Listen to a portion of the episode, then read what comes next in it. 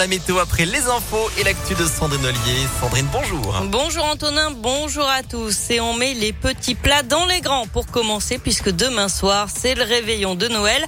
Pas facile de trouver un menu original qui plaît à tout le monde. Alors si ce matin, vous êtes toujours dans le brouillard à vous creuser la tête pour décider de ce que vous allez manger avec vos invités, eh bien pas de panique, Impact FM vous vient en aide.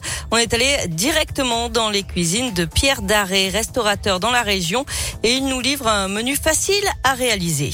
On irait sur une volaille, euh, c'est vrai qu'une bonne volaille euh, avec euh, soit des champignons, voilà, un peu riche parce qu'on a besoin de chaleur pour le moment, donc à la limite un peu crémé avec du vin jaune, voilà, avec des morilles, avec vraiment des produits festifs. Des belles volailles, de la belle viande, choisir une jolie bûche, pour nous réchauffer notre cœur parce qu'on en a besoin pour le moment.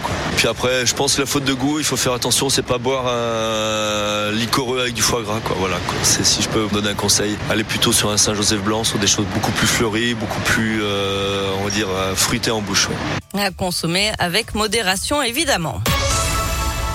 Dans l'actualité, plus de 84 000 nouveaux cas de Covid en 24 heures en France, un taux d'incidence à 737 cas pour 100 000 habitants dans le Rhône. La situation sanitaire continue de se dégrader.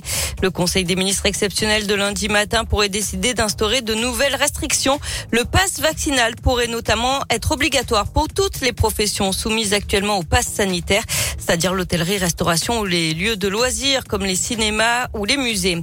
Grégory Doucet, lui, passera les fêtes de fin d'année à l'isolement. Le maire de Lyon a été testé positif au Covid. Un commerçant attaqué par un commando armé. Ça s'est passé mardi soir à Dessines. Ce négociant en boucherie rentrait chez lui en voiture quand il a été intercepté par un véhicule sur le progrès. À l'intérieur, trois hommes encagoulés et armés qui l'ont forcé à s'arrêter et à monter avec eux. Ils l'ont ensuite conduit chez lui où l'attendait sa femme, visiblement bien renseignée. Ils sont repartis avec une grosse somme d'argent. Une enquête a bien sûr été ouverte. Deux Dalton condamnés à Lyon. L'un des deux membres de ce groupe de rap lyonnais a écopé hier de quatre mois de prison avec sursis, l'autre cinq mois ferme. Ces deux jeunes, âgés de 18 et 23 ans, étaient soupçonnés d'être les auteurs de tirs de mortier sur la police fin novembre dans le quartier de la Guillotière. C'était à l'occasion d'une émission de télévision. Et puis un épisode de pollution en cours dans la métropole de Lyon et dans le Nord-Isère. La préfecture d'Auvergne-Rhône-Alpes a déclenché le niveau information recommandation pour cette pollution atmosphérique. Aucune mesure contraignante à ce stade, de simples recommandations de prudence pour les personnes dites vulnérables. On passe au sport avec du foot et l'OL qui termine l'année sur une fausse note. Les Lyonnais ont concédé le match nul un but partout hier soir face à Metz. Attention au classement.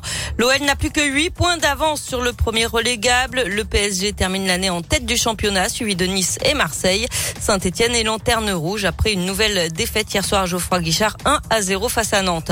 En basket, il y a de l'Euroleague. Lasvel reçoit le Fenerbahçe. Coup d'envoi à 21h. Et puis on termine avec une info qui on peut rêver donnera peut-être envie à notre patron de faire de même. En Espagne, un chef d'entreprise a décidé de jouer au Papa Noël. Il a offert une prime de Noël exceptionnelle à ses salariés. Un million d'euros à Oui. se partager, rien que ça. Autant dire que ces dizaines d'employés sont ravis et ont de quoi passer de bonnes fêtes de fin d'année. J'allais vous poser la question, mais vous avez